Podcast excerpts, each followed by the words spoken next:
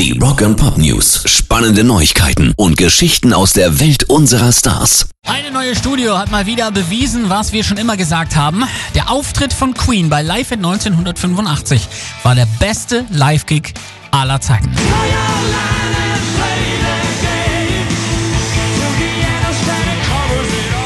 Ticketsource hat jetzt 50 der größten Konzerte aller Zeiten analysiert und die meistgesehenen Auftritte aller Zeiten zu ermitteln.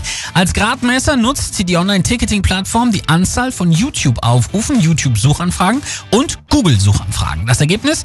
Queen liegen absolut uneinholbar vorn. Laut Studie verzeichnen sie nämlich insgesamt 136 Millionen 901.330 Millionen YouTube-Aufrufe, 4,812 Millionen jährliche YouTube-Suchanfragen und 1,427 Millionen Google-Suchanfragen.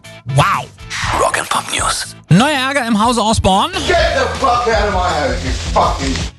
Diesmal geht es ausnahmsweise gar nicht um Ossi, sondern seine bessere Hälfte muss sich gegen Rassismusvorwürfe zur Wehr setzen. Was war passiert? Sharon verteidigte auf Twitter ihren Freund und Moderator Piers Morgan, der wegen seiner anhaltenden Kritik an Meghan Markle ja seinen Hut nehmen musste.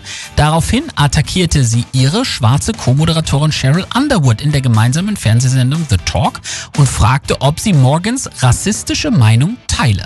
Cheryl war völlig geschockt, antwortete nicht, hielt sich komplett bedeckt und daraufhin nahm CBS die Sendung bis auf weiteres vom Sender. Das sind alle Infos, die es gibt.